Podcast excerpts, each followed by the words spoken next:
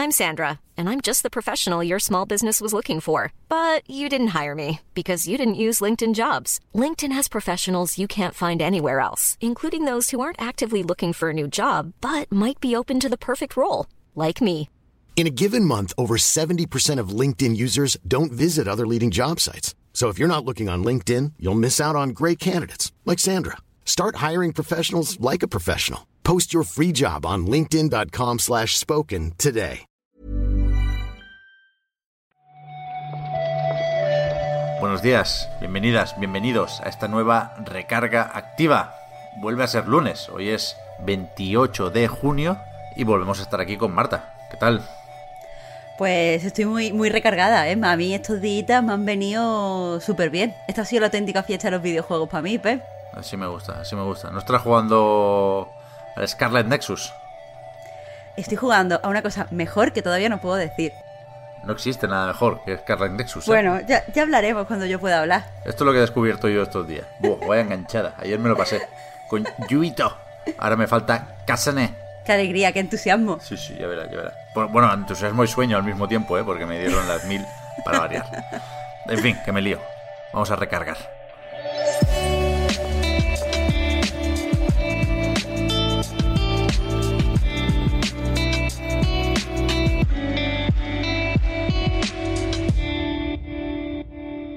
Has vuelto a poner Cyberpunk lo primero, Marta, aquí en el guion.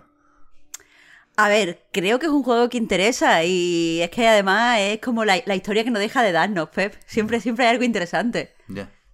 A ver, lo nuevo es que desde la desarrolladora, desde CD Projekt, eh, concretamente lo ha dicho esto, su CEO, Adam Kicinski, dice que, que están satisfechos con eh, la estabilidad ahora mismo del juego en todas sus versiones.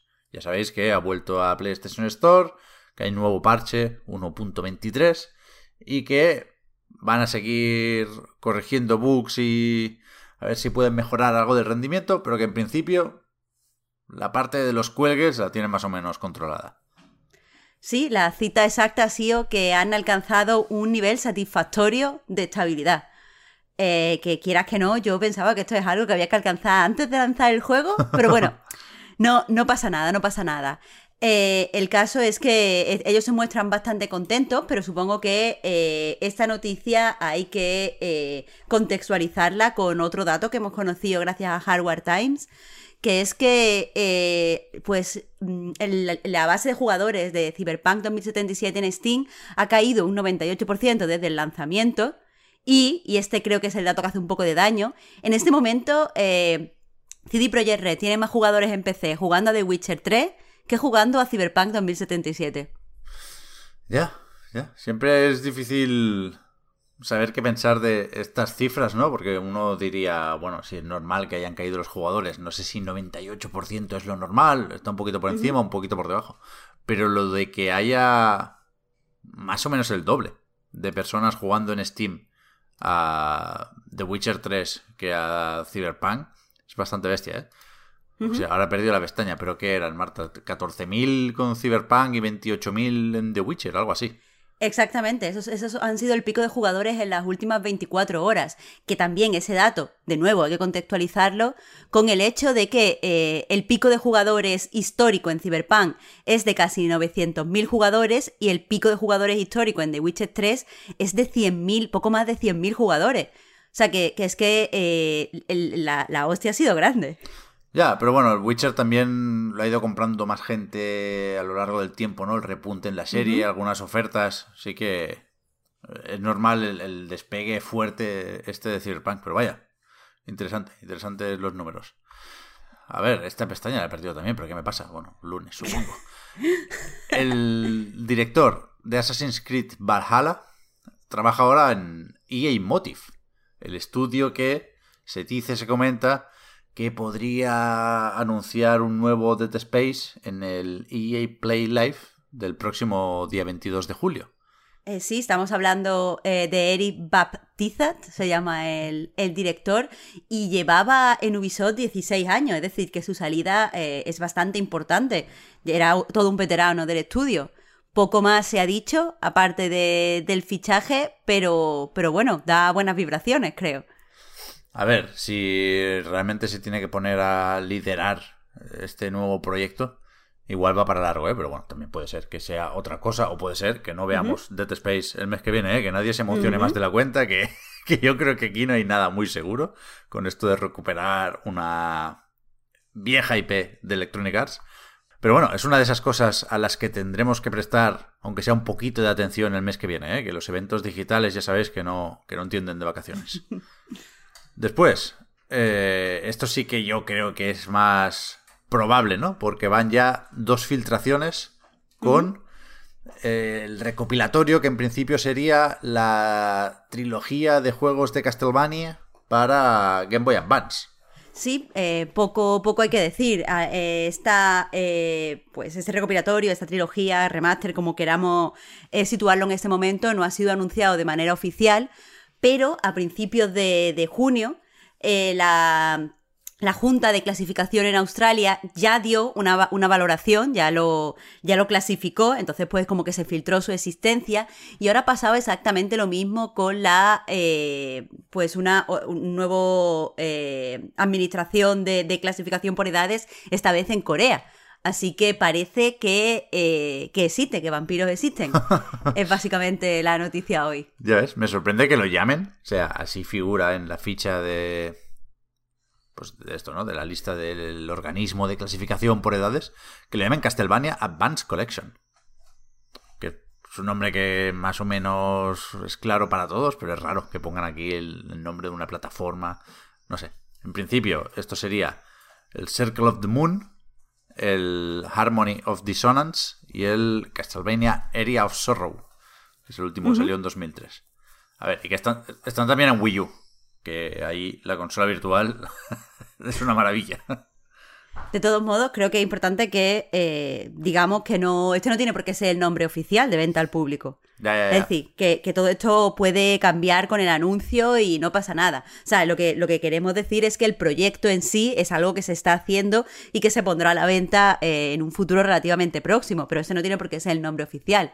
Pero Pep, voy a aprovechar que estábamos hablando de Konami para hacerte así como una especie de digresión mm. y simplemente recordar a la gente que eh, ya está abierta la beta, bueno, ya está abierta, ¿no? Porque es una beta cerrada, pero que ya está disponible, ya nos podemos inscribir para probar Crime Side, que es eh, el Murder Mystery multijugador que está desarrollando Konami, que básicamente pues eso, nos pone la piel o de un asesino o de un investigador que tienen que eh, evitar o cometer un asesinato en un en un como Londres futurista donde hay una inteligencia artificial llamada Sherlock que eh, va a intentar detenernos.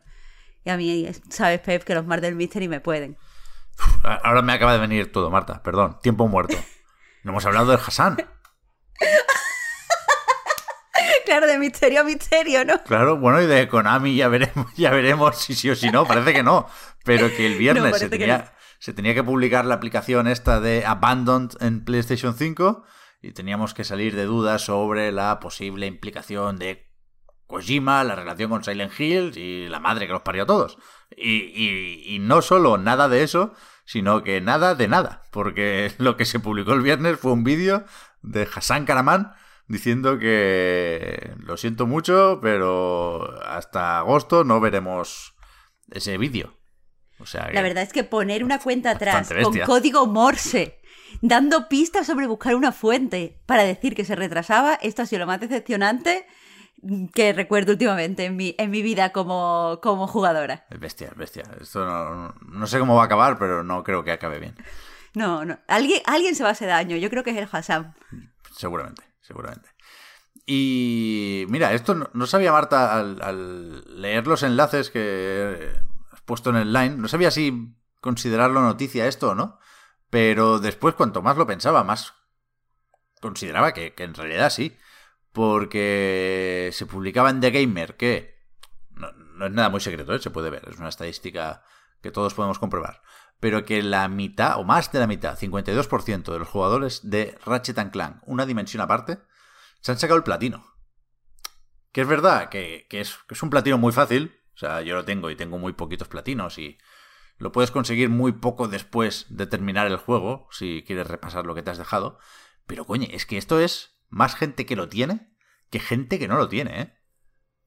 Claro, y si te si recuerdas, Pepe, otras veces que hemos hablado de porcentajes de complexión, siempre han sido eh, que ni siquiera la mitad de los jugadores conseguía terminarse el juego. Es decir, desbloquear el trofeo que te dan por acabar.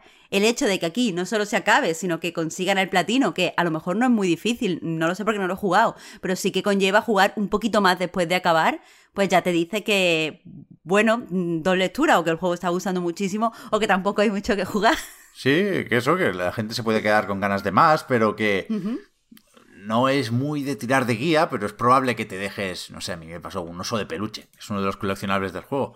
A lo mejor esto habla bien sobre el sistema de vistas de PlayStation 5, al que yo la verdad, y creo que la mayoría estamos igual, ¿eh? no le hago mucho caso. Pero, joder, más peña con el platino. ¿Qué peña sin el platino? Me parece bestia, bestia, bestia. Sí, sí. Y creo que más o menos llevamos 10 minutitos, Marta, pero déjame colar muy rápidamente una noticia que no comenté el viernes pasado, y en realidad es la noticia del año, que es que se ha confirmado que Sega traerá el juego de Demon Slayer, eh, de Hinokami Chronicles, lo van a llamar aquí, a Occidente, el 15 de octubre.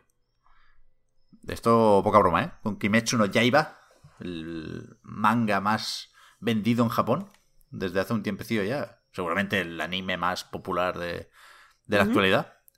Y están aquí los de CyberConnect haciendo, en realidad, un Naruto con espadas, ¿eh? No, no se van a complicar mucho la vida. Pero un Ultimate Ninja Storm, quiero decir. Pero pinta guay, pinta guay. Y además es de Sega, pues ya, Goti. pues nada, apuntado, Pep. Perfecto. Un poco de pincelada otaku aquí para terminar. es lo que te voy a decir. Hay, hay que terminar el lunes otaku. Y empezar la semana con, con energía. Eh, hablamos mañana otra vez, Marta. Claro que sí. Hasta mañana, Pep. Gracias por la recarga. Hasta mañana.